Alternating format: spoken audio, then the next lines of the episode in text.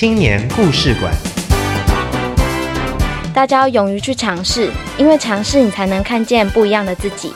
勇敢面对你从来没有想过的事情，那你会找到不一样的价值。创业的每一天会有很多困难跟挑战，用我们年轻人的力量，把文化、把部落带起来。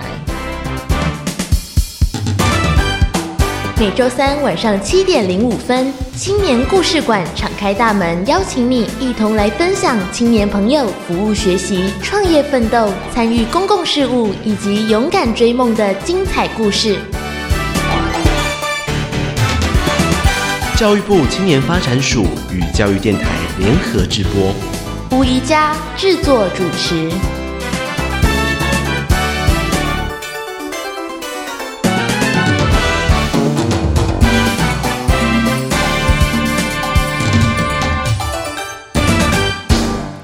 家庭朋友，大家好，我是宜佳，欢迎进入青年故事馆。有许多今年即将要毕业的青年朋友，已经开始投递履历，为踏出校门，能够进入理想的职场而努力。宜家呢，想要在节目一开始，以访问这么多优秀青年的经验呢，来跟大家分享一句话。这句话是：态度决定高度。找工作呢是一时的。但面对自己生命的态度，却是一生一世的。今天来到我们青年故事馆的徐子云同学，他面对自己的规划，就呈现了一个很值得学习的态度。我们先来听这段伟伦所做的简单介绍。等一下，青年封面故事呢，我们再来跟子云好好聊聊他参加一百零六年青年国际事务人才研习团前往泰国以及菲律宾的经验。青春本事，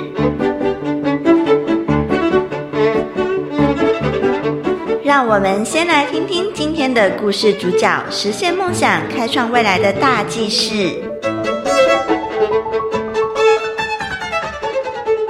各位听众朋友，大家好，我是伟伦。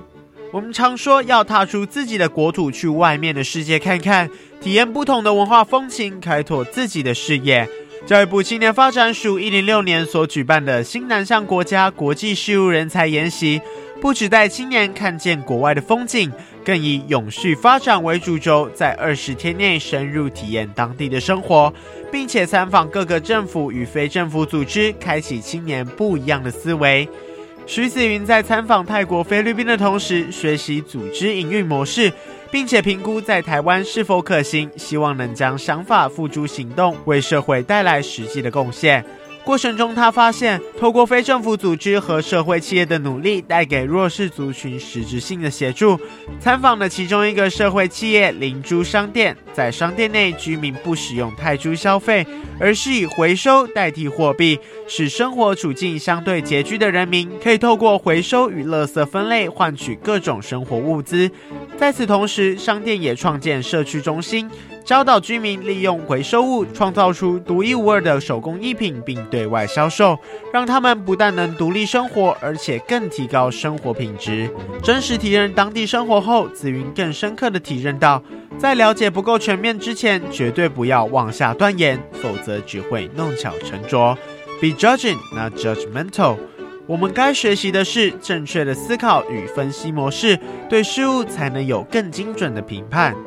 本集的青年封面故事，我们邀请到徐子云来分享参加一零六年新南向国家国际事务人才研习，前往泰国及菲律宾参访所带回的丰硕收获。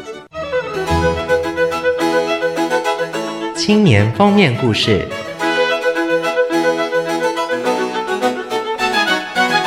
每一个来到青年故事馆的年轻人都怀抱热情，创意无限。引领我们迈向更开阔且充满希望的未来。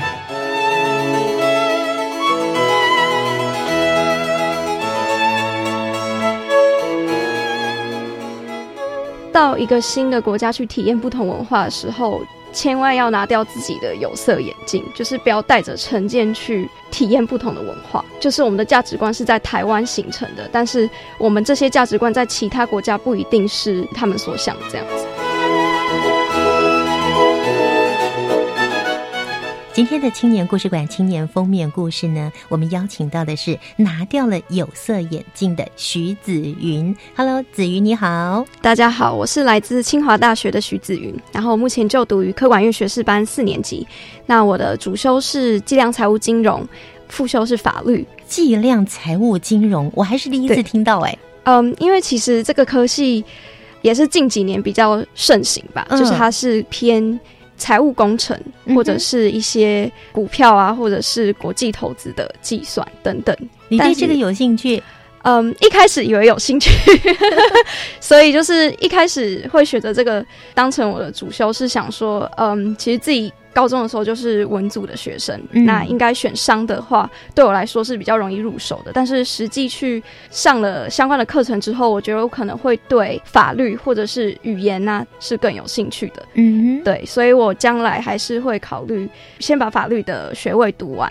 然后同时也是会一边关心国际事务，然后看看有什么机会可以多去国外探索这样子。所以刚刚讲的是主修啊，嗯，计量财务金融系。对，那副修的是法律系。对，这样课业会不会很重啊？课业，嗯，其实还好耶。嗯，还好，因为我们的学分是可以自己分配，就是嗯，看自己是想要休息。哪一些主修，哪一些选修课，对，所以其实自己是可以自由分配的，但是一定要达到嗯院院办或者是系班他们规定的学分数。对，是。那子瑜呢？这次是参加一百零六年青年国际事务人才研习团，嗯，前往泰国跟菲律宾。对，当时参加这个研习团之前，其实是经过层层的考核才入选的，对不对？对。呃，培训的过程里面，嗯以及行前说明会这些的，还有两天一夜的培训营等等哦，在参加这个的时候呢，那时候还不知道你要出国，对不对？嗯，对，当然，对，那时候还不知道要出国。嗯，那参加的时候，你觉得有什么样的收获吗？当时？嗯，因为我一直的预设是说，我觉得我暑假可能会实习，或者是准备雅思的考试，嗯，所以从来没有想过说我会参与这个研习团。那可是，在当时两天的培训之中，他们其实邀请了很多，嗯，像是新创的创办人，嗯，或者是东南亚学系相关的学者，以及。国际礼仪相关的老师来替我们讲课，那虽然就是时间上是比较紧凑的，所以其实所能够得知的一些新知啊，可能会没有办法那么的深入。但是其实对我来说，那个是一个嗯开头吧，就是我们现在网络这么发达，所以其实可以获取的资讯是很浩繁的。嗯，对。那在相关的资料搜寻完之后，我就觉得嗯。其实自己还没有到过东南亚国家，嗯，对，而且当时还有一位缅甸的学生来跟我们分享，说自己，嗯，呃，从一个可能相对比较没有那么发达的国家来到台湾的时候，他的心境上的转变。其实我并不会觉得东南亚国家是相对落后的，那可是他们的文化风俗、历史地理一定都是和我们有很大的差异。嗯，如果可以把握这个机会到他们国家去做参访的话。那我觉得我自己应该会有很大很大的收获。主办单位他们为了要激励我们吧，他们就有说，嗯，我们还是会斟酌你们的表现，如果没有达到我们的期望的话，我们还是会筛掉更更多的人，不一定只会筛掉一位。所以其实我就觉得，哇，那这样子会不会其实自己会没有办法，嗯，获得这个机会？对，所以其实当时在。嗯，遴选培训结束到公布结果这段时间，我是还蛮忐忑的。嗯，就每天晚上感觉做梦都会梦到自己落选。对，但是你就被选上喽。对，被选上应该很开心吧？但是呢，你却有一些犹豫跟挣扎。嗯，为什么呢？这些犹豫跟挣扎，其实就是像刚才提到，因为原本暑假觉得自己好像应该去实习了，就是身边的很多朋友都规划去像 Microsoft 啊，或是 Apple。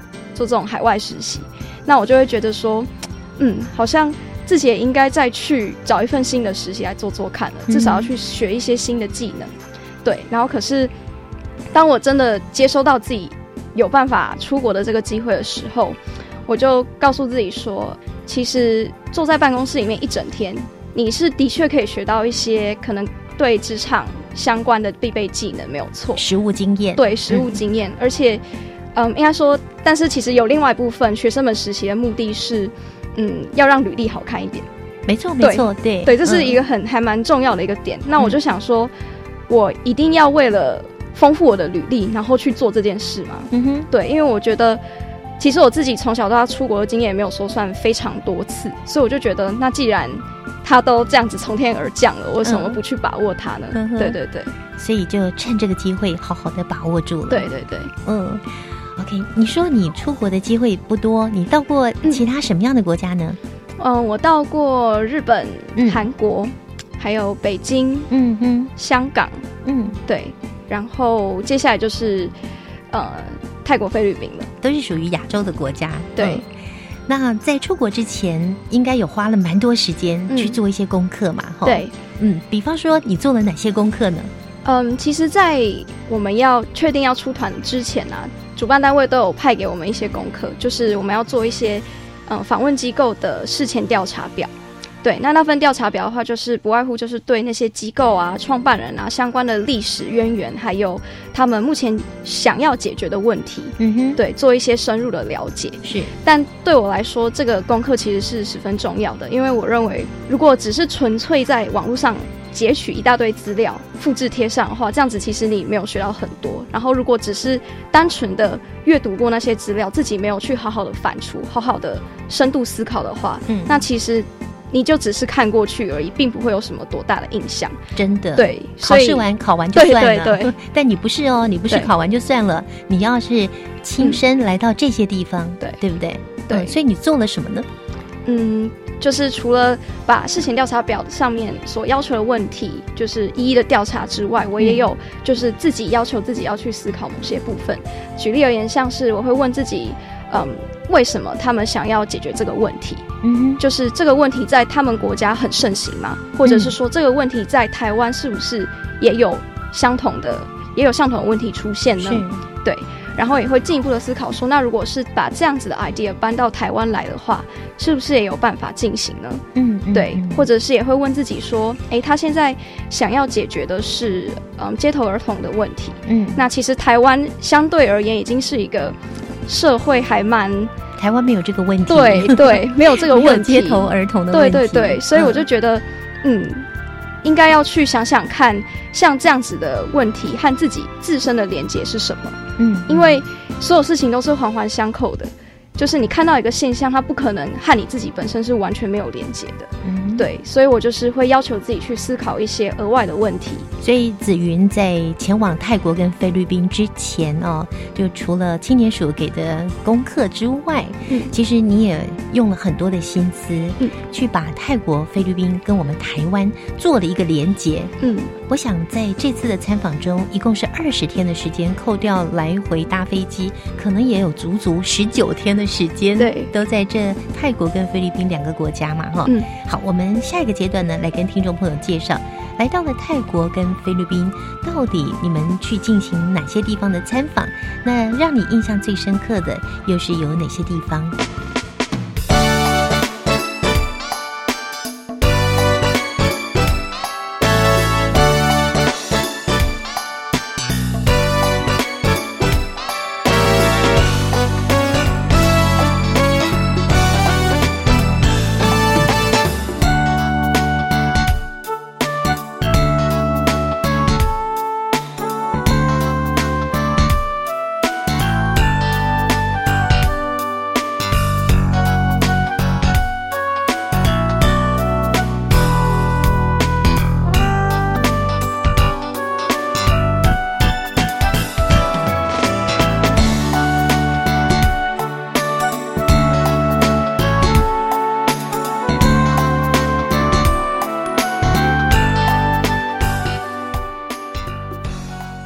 亲爱的朋友，为了配合新南向政策，在一百零六年，青年署举办了青年国际事务人才研习团，前往泰国以及菲律宾。就在一百零六年的暑假期间，我们今天邀请到了团员之一徐子云，他目前就读清华大学。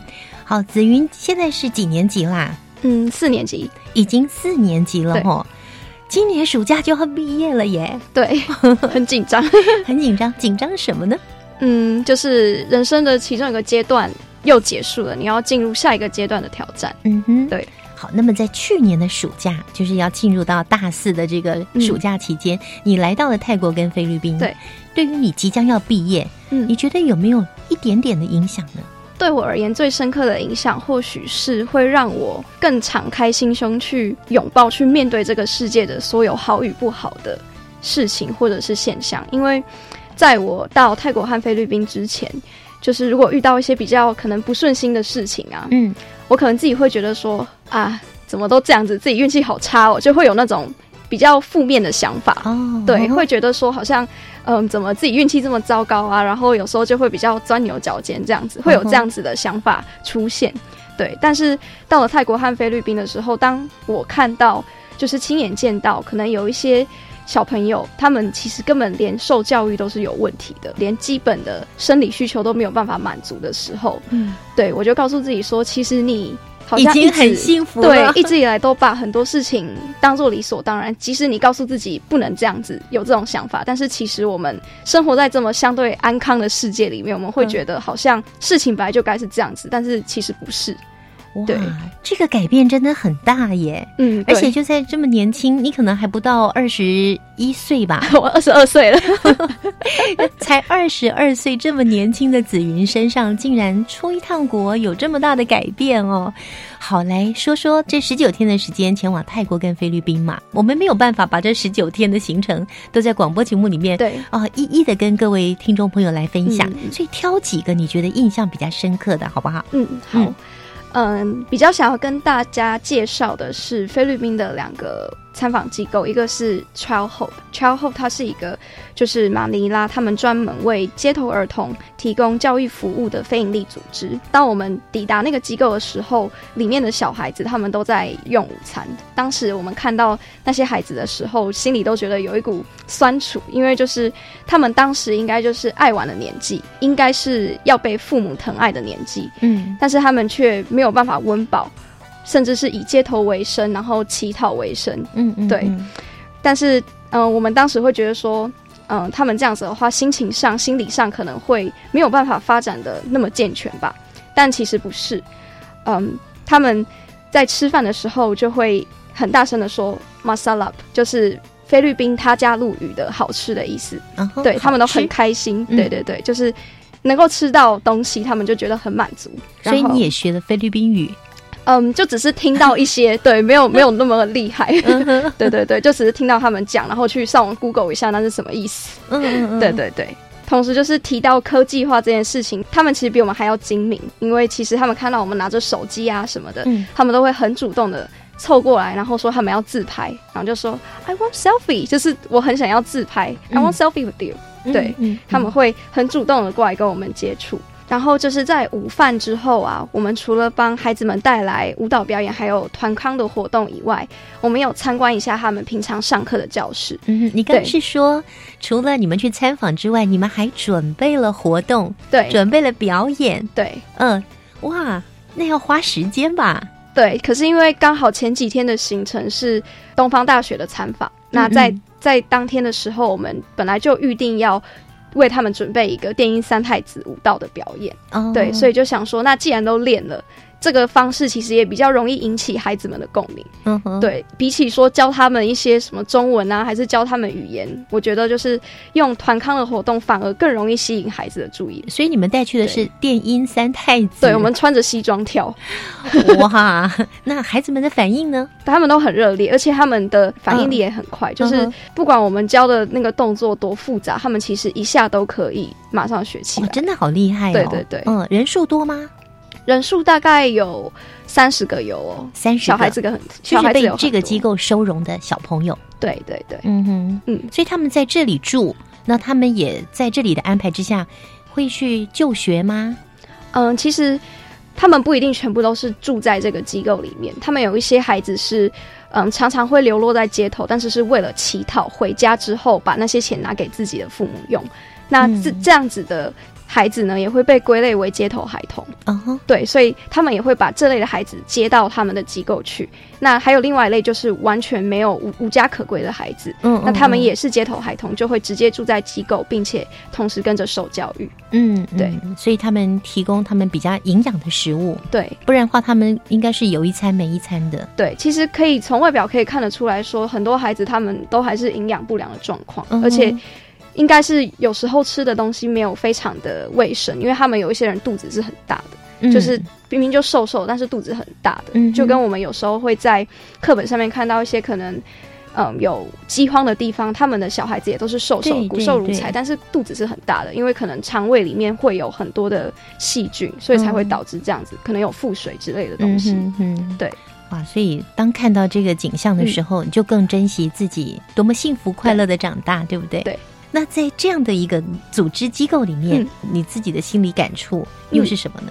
算是一次思想上的冲击吧。就像我刚才前面有提到，不要把自己的价值观带到其他国家去，因为我们自己的价值观是在自己的国家培养出来的。嗯当地的孩子，他们从小就生活在马尼拉或者是其他可能乡下的地方，好了，嗯他们的价值观是周围的人协助他们一步一步培养出来的，嗯所以他们可能平常处在一个物资比较稀缺的一个情况，那他们一旦有了任何的可能食物啊，或者是水可以取用的话，他们都会觉得十分的知足，非常的珍贵。，对，非常的珍贵，然后嗯。也很懂得珍惜。嗯哼，对对对。是。你说这个机构它的名称叫做？Child Hope，Child Hope，对，就是小孩子的希望，对对。Trial 对 Hope，对，哇，名字也取得相当的好，很贴切。嗯那除了这个机构之外，还有哪个机构让你印象深刻呢？嗯，就是刚才有提到说我们在东方大学准备了一段电音三太子的表演嘛。嗯那东方大学就是另外一个让我觉得印象很深刻的参访机构，因为其实东方大学跟 Child Hope 是一个菲律宾两个完全不同的世界。嗯对，Child Hope 就是展现的是菲律宾马尼拉一些生活比较底层的人们，他们的嗯后代，他们的后裔。那东方大学里面的学生呢，他们基本上资本是十分雄厚的，才有办法进到哦，大学去就读，就是他们的家庭经济能力都很是很好的，才可以进得来。对，嗯而且嗯，其实菲律宾他们现在在推一个新的教育制度，叫做 K 十二。那 K 十二教育制度是说，他们要把高中延后一年上，但是其实总共而言，国中和高中加起来，他们就读的年份是一样的。嗯，对，那这样的话，其实就代表在国中的时候，他们要引入的嗯师资要有具备有更多的能力，才有办法把一些比较可能属于高中的艰深的内的内容交给学生。嗯嗯，嗯，对对对，那可是其实他们平常在招聘师资的时候，第一个是没有经费，第二个是其实相较而言没有那么多高高学历的教师可以回去教授学生。嗯哼，对，所以其实从这些地方都可以看得出来，高等教育对于很多菲律宾的小孩子而言，其实是可遇不可求的。第一个，嗯你要有有学校，然后有师资；第二个，你家里要够有钱。对对对哇，那这这点跟我们台湾就大不相同了。对，完全不一样。我们是义务教育嘛，从嗯从小到大，即便可能家境相对没有那么好，也是一定要去受教育的。嗯哼。对对对。那我们没有办法一一的把这十九天参访的内容来跟听众朋友做分享，不过呢，也帮我们稍微介绍一下这十九天你们嗯去参访的哪些地方。那在泰国的行程结束之后呢，我们就到了菲律宾。那因为到菲律宾的当天是假日，所以其实是没有安排任何参访行程的，嗯所以我们就到了一些博物馆去做参观，嗯，像是 National Museum of Anthropology，它是一个具有当地人文、历史。还有地理等等的文物的博物馆。嗯那因为我们很幸运的就是有遇到一些导览员，他们主动过来要帮我们做简介。做导览，嗯对，，因为他们其实菲律宾人很多人英文都还不错，嗯，对，所以他们其实都替我们简介的还蛮详尽的。嗯嗯然后再来是 World Youth Alliance，它是希望能够维护人性尊严的一个青年联盟，所以他们其实也推展许多跟青年相关的活动，嗯不论是 workshop 还是创业活动、竞赛等等的举办。嗯而且我们当天在参访的时候啊，他们的嗯负责人甚至有提到说，台湾有一个正大的学生。他也有去那边实习，是真的到菲律宾的总部去实习过，嗯所以其实当下我们就觉得，哎、好像还蛮酷的，因为嗯我们团员里面有一个就是来自正大的学生，嗯。对，今天来到青年故事馆，跟我们说故事的是一百零六年参加青年国际事务人才研习团的徐子云。子云刚刚跟我们分享到他觉得印象深刻的参访机构。下个阶段呢我们再请紫云再跟我们分享几个让她印象深刻的参访单位并且跟我们分享她的收获和心得。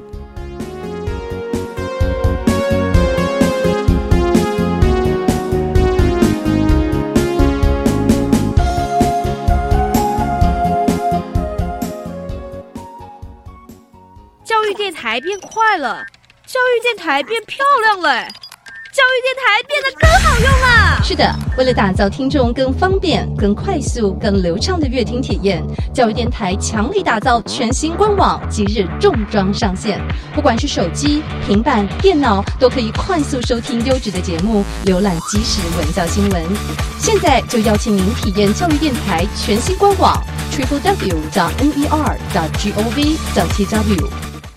享受安全戏水，要先学水中自救四招。第一招，拍打水面，双手水平举起，向下平拍水面，并大声呼救。第二招，运用漂浮物，脱下身上的衣物，从头后向前抛，让衣物充满空气，形成浮具。第三招，水母漂，深吸一口气，手与脚向下自然伸直，并将身体放松。第四招，仰漂，全身放松，吸满气后，头部慢慢往后仰。以上广告由教育部体育署提供。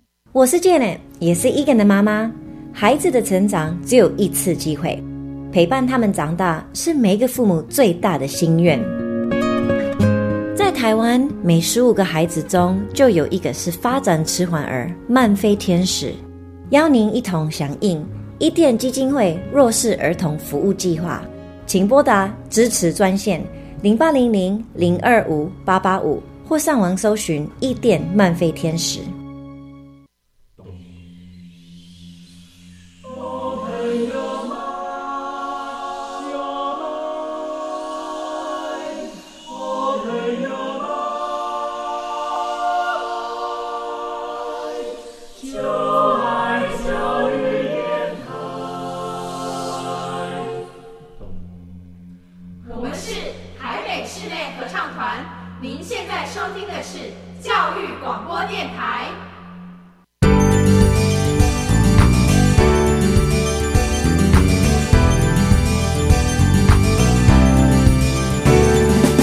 大家好，我是来自清华大学的徐子云。那很荣幸今天有这个机会跟大家分享我在一百零六年的时候到泰国还有菲律宾参加研习团的一个心得。这里是教育广播电台青年故事馆青年封面故事。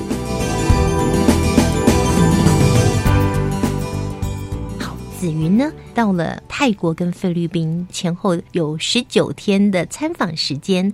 那接下来，子云还有什么机构是你觉得印象非常深刻的呢？嗯，我觉得有一个一定要跟大家分享的是泰国的 Zero Buck Shop。那它在中文的话呢是灵珠商店。灵珠对，会会叫灵珠的原因其实是，嗯，因为当地其实是一个贫民窟，他们在创建的时候发现，其实当地人们，嗯，生活是十分困苦的，嗯，而且甚至是连基本的生活物资都没有办法购买，所以创办人呢就利用回收。做环保这个概念，同时也可以协助当地人们改善自己的生活，所以他就提供当地人们这个机会，就是只要回收物品，然后拿去 Zero Box Shop 做交换的话，他们就可以依照他们嗯可能物品的称重去交换自己所想要的生活物资。嗯，对，所以等于他们在购买这些生活物资的时候是不用花一分一毛钱的。哦，对，所以才会叫灵珠。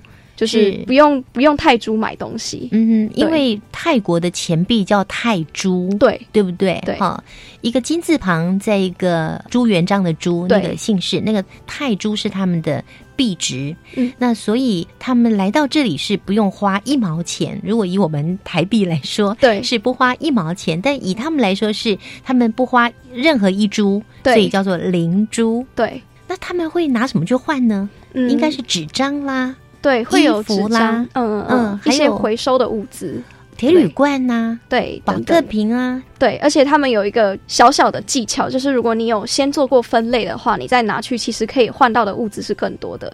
就他们变相的在鼓励，对对对，在鼓励那些当地的居民去身体力行的把环保做的最彻底，这样子。效果怎么样？听创办人的分享的话，其实应该是十分不错的，因为在一开始。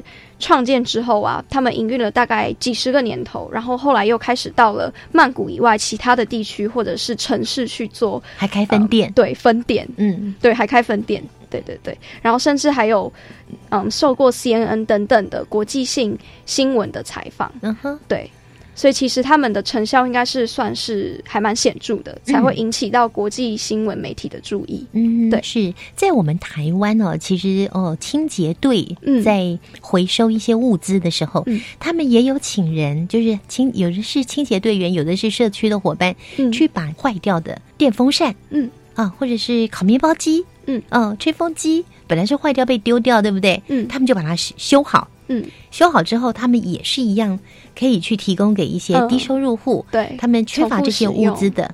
哎，我觉得这个真的很棒哎。对，嗯，那还有什么让你印象深刻的吗？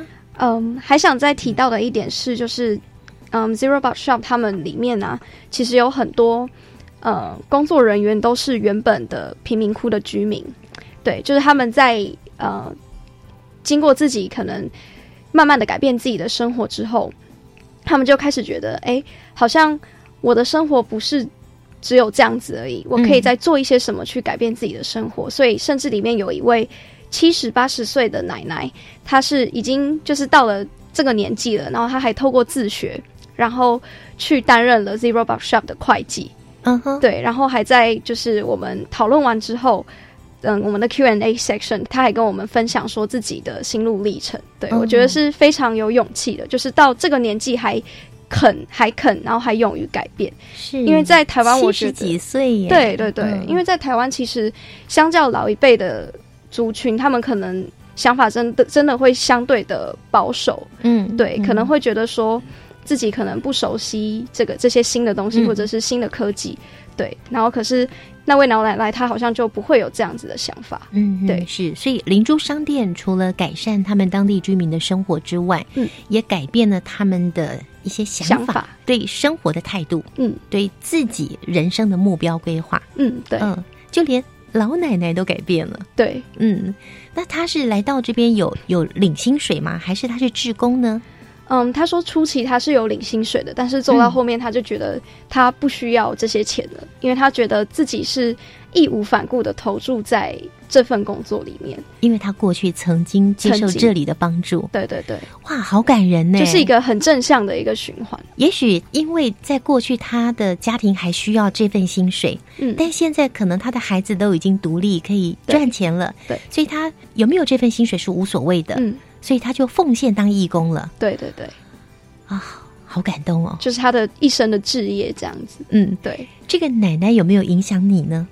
嗯，是一定是有的，因为我会觉得说，在这个年龄层还愿意去改变的话，那如果你觉得现在你有什么事情是你没有办法做到的，嗯，那其实都只是借口而已。因为现在的资讯这么流通，加上嗯，你想要学什么，其实网络上都有很多相关的。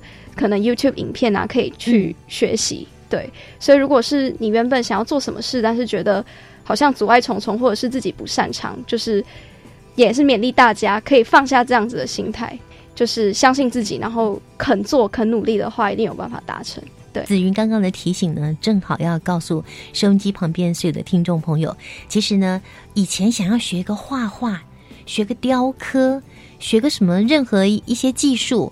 也许真的需要花钱，要找人收你当徒弟。对，但现在你透过电脑，真是什么都可以学。对，对，只要你有那份心，对，一定可以，对不对？持之以恒。嗯嗯，好，刚刚分享了几个来到了泰国跟菲律宾比较印象深刻的机构。嗯，回国之后，我知道还有一些重头戏，对吧？对，就是会有连续几场的发表会。嗯，对。那在发表会当中呢，就是团队有每个团队都会进行不同的提案。嗯哼，对。比较特别的是，青发署它有帮我们重新分组，也就是说，你不会跟原本在泰国、菲律宾。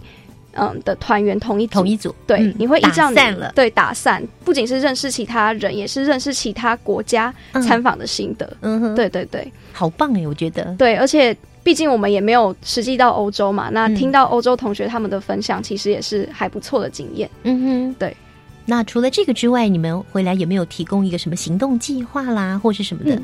哦，我们小组当时呢是，嗯，其实是以。我在泰国、菲律宾的经验作为一个基准耶，因为他们在欧洲的时候也有参访一些教育相关的嗯组织，嗯，但是因为欧洲他们毕竟是发展比较快、比较先进的国家，所以对于教育问题上的改善，他们着力的点可能和一些比较落后的地区是不一样的，嗯嗯，对。然后，所以我们就透过希望大家可以认识不同国家的文化，这是第一点。然后第二点是，嗯，统合台湾自己本身所有的资源，嗯，然后进行提案。对，所以我们当时是希望能够和 One Forty 这个。呃，非营利组织进行提案，对。然后当时的想法是说，嗯，其实现在台湾有许多的新移民家庭，然后他们的后代也其实，在台湾是长大，嗯。然后，而且近年来台湾的政策是偏向，就是希望国小学生就可以开始学习东南亚语言的，对。所以我们就希望可以透过相关的社会企业或是非营利组织跟他们进行提案，就是除了他们原本的 TA 以外，因为他们原本的 TA 是针对东南亚来的朋友们，嗯，希望他们可可以更快的融入台湾社会，但是其实在这个过程之中，他们统合了很多的资源，同时也接触到了许多不同的人脉，嗯，所以在这个过程之中呢，他们渐渐的的也累积了一些可以和台湾的孩子们分享的故事，以及可以教给他们的相关的教育资源，对，所以我们就是希望可以透过和他们的合作，那可能也举办一些相关的工作坊等等，让更多的台湾青年可以去认识不同的国家，然后有真的开始实施。实行这样的计划吗？当时没有，当时有真的实行的，好像是另外两组德国团的同学，对他们，因为刚好都选择，嗯，跟电力、电力发，嗯，电力或者是绿能相关的主题，嗯，对，所以他们，嗯，好像是自己本身有相关背景科系的同学，对对对，所以他们是有实际去实行的，嗯，对。不过，呃，我们之中呢，有人其实是在。我们的提案之后，就到 One Forty 去做志工，嗯，对，所以我其实觉得这也是一个很好的开始，就是先从不同的组织，然后去认识他们做开始，嗯，对，然后之后如果有了自己有了能力、有了经验的话，其实很多事情都是还蛮容易就可以达成的。嗯，谈到志工的部分，其实紫云也曾经在 NGO 的组织担任过实习生跟志工，嗯嗯，是怎么样的组织呢？它是法律相关的，对，所以其实我们当时用你所学的专业，对，嗯，其实我必须说，我当时去的时候，我才大大二而已，所以还没有修法律系，有有修法律的课程，但是我觉得我的知识相较于真正法律系的同学是相对很浅薄的。那当时就是希望可以透过实习的机会，去多多认识专业相关的知识，嗯，然后而且因为实习生会有机会可以去协办很多。有趣的活动，像是我们当时有主办的模拟法庭的活动，嗯，对，就是我们几个实习生可以实际下下去扮演不同的角色，像是检察官啊、被告，还有法官等等。我记得我那时候是演被告，我觉得演被告就比较不用讲话，比较不用太专业。对对对，就不用装出自己好像很很有那个气势的感觉。被告就就是。照着稿念就好了。对，那你也同时在某一个创新平台担任演唱歌手。对，是哪一个创新平台呢？嗯，它原本叫做逐梦才艺工作室，那现在改名为 Traum，T R A U M，它其实是德文的梦的意思，就是希望大家可以做梦。嗯，对。那我当时会加入这个创新平台，其实是因为，嗯，自己从小就很喜欢音乐，很喜欢唱歌，同时也有学钢琴，但是因为嗯，从国小到高中这段阶段呢，学校的老师给我们灌输的观念一直都是：你们要升学，你们必须要考试。嗯，然后当时自己在参加合唱团的时候，是很多老师都一直在反对的。哦，对，所以我当时其实常常想要练习的时候会被阻止。可是我就想说，难道那些老师眼中的乖学生就是？会读书，会考试，会考试，对啊。可是会考试将来能够怎么样嘛？就是你能够培养出社会必必备的技能吗？其实我觉得这是有一个很大的问号的，所以才会希望能够在大学的时候多多去接触不同的人群，而加入了这个平台。对，然后所以也到了。像骊山宾馆啊，或是古关温泉度假村等等的呃饭店去进行商演，然后同时也有接触过许多次的公益表演的机会，对，像是在台南或者是基隆的养老院，甚至是在纳马夏，这好像是高雄的一个山区民生国校，到那边去进行，也是志工演出。哦，所以你很爱唱歌喽？对，很喜欢唱歌。好，那其实你刚刚讲的这样的一些背景哦，嗯，对于你跟前往泰国跟菲律宾的参访有什么样的连结吗？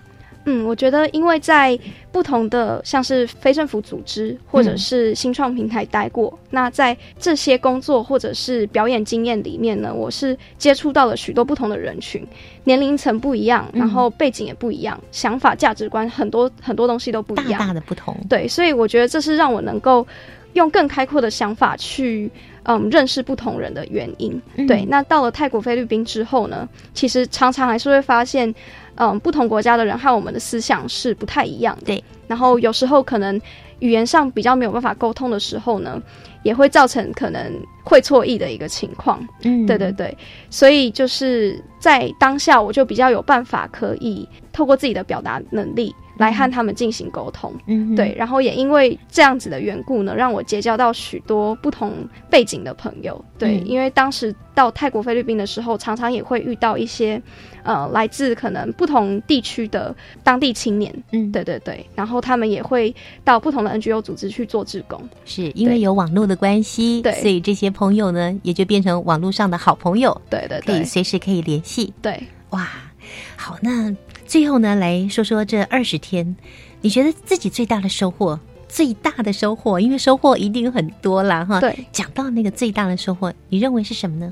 我觉得就是自己在看任何事情的价值观上有更为的积极。在过去的可能几年里面，我有时候会觉得对自己。不够自信，或者是说自己在不擅长的领域没有办法好好的发挥自己的能力等等。但是在去完泰国、菲律宾之后，我这样子的想法已经完全不存在了。嗯，甚至是在参访完两个国家之后呢，在回国之后，因为觉得说，哎，其实自己认识了蛮多东南亚国家的朋友，那其实他们里面有很多是希望可以学习中文的，所以我也开始去寻找说有没有办法可以透过我自己的英文跟中文的能力，嗯，这样子的一个结合，然后去协助一些外国。我朋友让他们可以好好的学习中文，对，所以我现在也在一个嗯网络的平台上面担任华文的家教。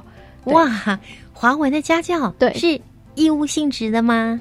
嗯，不是，它是有几星的，但是是一个十分有趣的工作，是一个我很喜欢的兼职，因为它的上课进行方式十分的自由，就是学生可以自己选择说，哎，我今天想要跟老师聊可能日常生活的话题，嗯，或者是我今天想要跟老师聊可能商务上、商场上需要用到的中文，由那个平台来决定。对，这是一个网络平台，也算是新创公司，学习的管道也大大的打开了。对，你回国之后，这是你第一个改变。对，还有其他改变吗？在出国参加这个研习团之前呢，家里有一些反对，就是因为我反对你去呀。对对对，因为我父亲是一个相对比较保守的个性的人，所以我才会说从小到大我其实没有那么多出国的机会，因为他的思想跟观念上会觉得会有什么风险啊，或者是等等等，他会担心。对，留在台湾就好比较安全。对你花一样的钱留在台湾没有关系，你不要去国外。对，可能会有这样子的想法。对，然后我当时就是可能常常会觉得。有一些不谅解的心理吧，嗯，对。然后可是到了泰国、菲律宾参访之后啊，会觉得说，其实有人可以关心你，就是一件很幸福的事情了。那其实会有这样子思想上的差异，也是因为我们的世代不同，对价值观也真的是非常的不一样，接触到的资讯不一样，接触到的人也不一样，对，所以其实就是沟通啦，我会。更尽力的去和父母做沟通，虽然我母亲本身是十分支持我，嗯，就是我想要做什么事，她都会尽全力的支持我，这样子。要谢谢妈妈了，对，要谢谢妈妈。然后，嗯，父亲的话是，只是他自己顾虑会比较多，他可能会怕我说出国啊，遇到什么意外怎么办？他太疼你了，对对对，就是太在乎了，所以会可能就会有更多的顾虑，对，延伸出来。那所以回国之后啊，就是也开始看很多。沟通方面的书籍，以前不会觉得自己沟通有问题，但是回国之后，好好仔细想一下，其实会有这样子的情况产生，不就是自己还不够懂得怎么和不同的人沟做沟通吗？是。对，所以沟通是双向的，对，沟通是双向的，嗯嗯，所以回国之后呢，给你另外一个大的改变，就是你也开始学会去经营关系，对，学会怎么样跟爸爸沟通，跟其他的人沟通。嗯嗯嗯，哇，这个改变以及这个收获真的是相当的大哦！去了一趟泰国跟菲律宾回来，紫云大大的不同了。那未来对自己的期许呢？即将要毕业喽。嗯嗯，将来的话是希望自己可以延续原本这个在华语教学平台的，就是所投注的努力。嗯，对，因为其实我是。本身也是喜欢很喜欢创作的人，那现在这个就是 maker 的时代，就是大家都会用影片来表述自己的想法。那所以我也希望透过教学影片的剪辑，用更趣味的方式，嗯，带给自己的学生那些受众族群他们一些更有趣的教学方式。嗯，对。然后再就是不要因为自己的学业而影响到嗯自己有兴趣的事情。对，学业是必须经营的，就是就是，我想每个学生都会肯定的一件事情。但是没有这个学业，对自己的影人生又会有什么影响呢？嗯，对，我觉得这是大家需要思考的一件事情。是，对，就是不要让你的学业去限制了你未来的发展。对，然后要就是要真的喜欢才去念，你要真的想要对那方面的专业。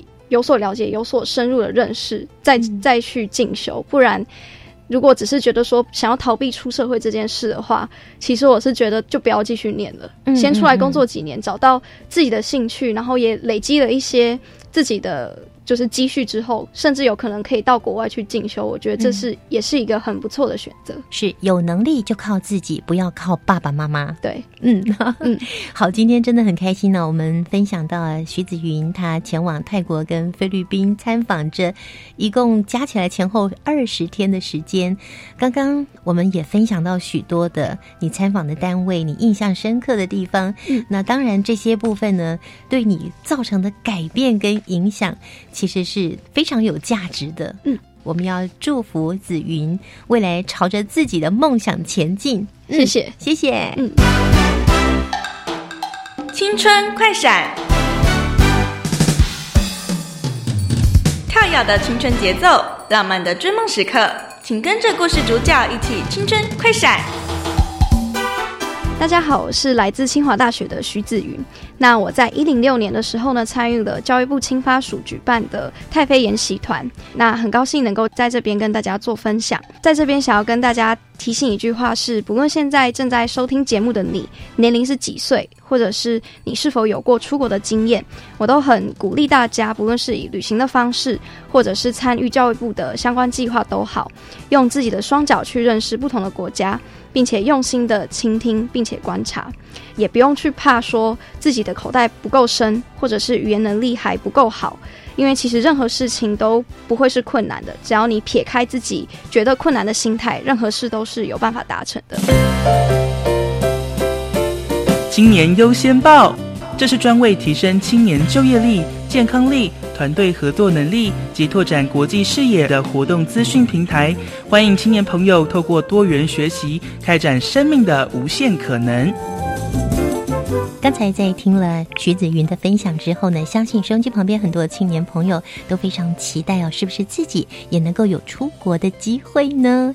好，我们赶快透过电话的连线，邀请到教育部青年发展署国际级体验学习组国际参与及交流科的科长王佑金王科长，科长你好，听众朋友大家好。科长是不是有一些活动讯息可以提供我们青年朋友，能够更扩展自己的视野呢？其实呢，青年署提供非常多的计划哦，鼓励青年参与国际的事务。青年署有建置一个 iUS 青年国际圆梦平台。那在我们平台上呢，我们也整理了各个部会有提供青年参与国际的资源。那其实青年朋友呢，可以到我们 iUS 青年国际圆梦平台，可以看到一个国际参与行动地图哦，里面有非常非常多呃丰富的资源可以提供青年朋友们来申请。嗯，国际参与行动地图，那这个是点进去就可以看到很多讯息在里面吗？没错，我们里面还特别做了分类哦。那比方说，如果青年朋友是对国际会议有兴趣的话，那就只要点进我们这个网站，就可以看到跟国际会议有关的一些计划的讯息。那今天也要特别跟青年朋友介绍我们今年的一个计划哦，叫做 iUth Voice 青年国际发声计划。青年国际发声计划，大家听到 i youth 可能会想说，嗯，什么是 i youth 呢？那其实 i youth 有两个部分哦，包括有 international 的 i，还有 youth，那所以是国际以及青年。那这个计划就是希望可以鼓励十八岁到三十五岁的青年哦，可以积极参与国际的会议活动或者是计划，来代表台湾发声。嗯哼，十八岁到三十五岁，我记得过去在三十岁以内，现在没错，往后拉了五年哦，朋友更有机会了。其实这个计划哦，今年做了两个大幅度的调整哦，希望可以鼓励更多的青年参加。嗯，那第一个大调整呢，是我们把年龄呢由三十岁放宽到三十五岁，那鼓励我们已经在呃社会上的青年呢，也可以来参加我们这个计划。嗯。运用我们这个计划的资源哦，到国际间去参与各式各样的会议以及活动。是。那第二个大改变呢，是在于呃，我们今年新增了青年呢，可以争取在台湾主办哦，或者是在国内办理国际性的会议或活动，把世界带进台湾。嗯嗯，不仅仅是把台湾带到世界，也可以把世界带进台湾。没错。那主办的活动内容跟主题是不是有一些规定呢？嗯，是。那在国内办理国际性会议或活动的部分呢，首先这个计划是针对青年的部分哦。那所以参与的青年要达到一百人以上。嗯，那另外毕竟是国际性的会议，所以参与的国家要达到三国以上。嗯哼。第二个部分呢，是这个计划主要是针对青年自主办理的国际会议哦。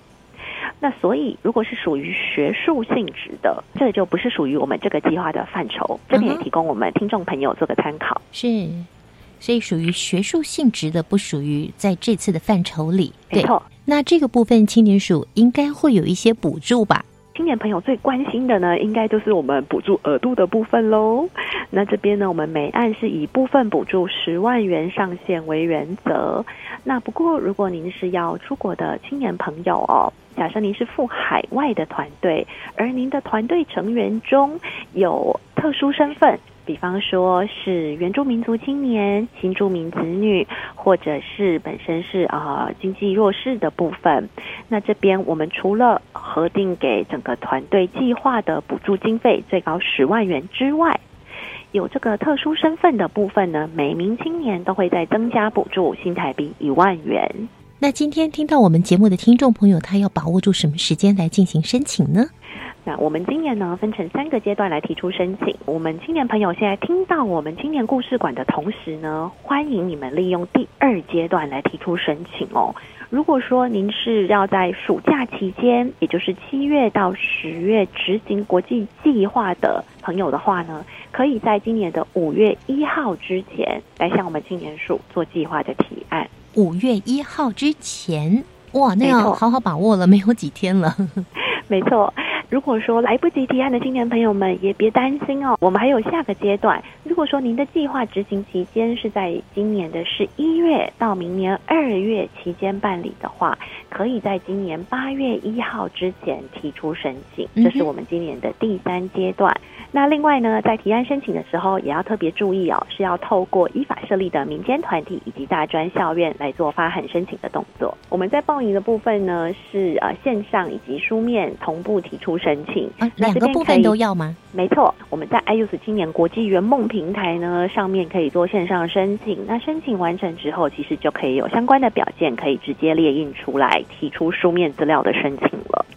在今天的最后呢，科长也要给我们介绍，即将在这个星期六哦，就有一场跟新南向国家研习相关的成果发表哦。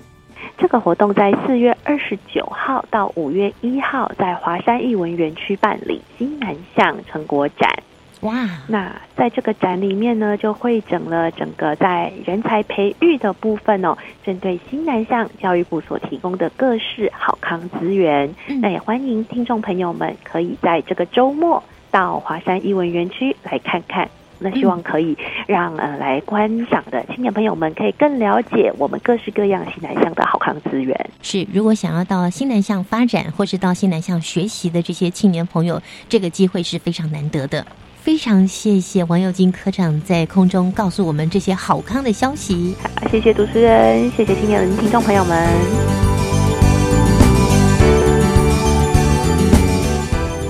如果你跟我一样已经就是毕业或是快毕业，但是还是不确定自己未来目标，啊，教育部的公共培训营会是一个很好的机会，让你好好认识自己，也可以结交到很多很棒的朋友。下星期我们邀请到李炳聪以及林佑轩来跟我们分享他们参加公共事务人才出街培训的经验。我们期待下周见了，拜拜。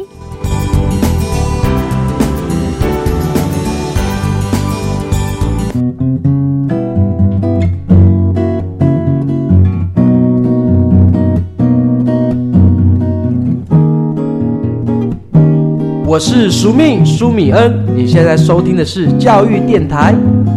哦，朋友们，就爱教育电台，耶。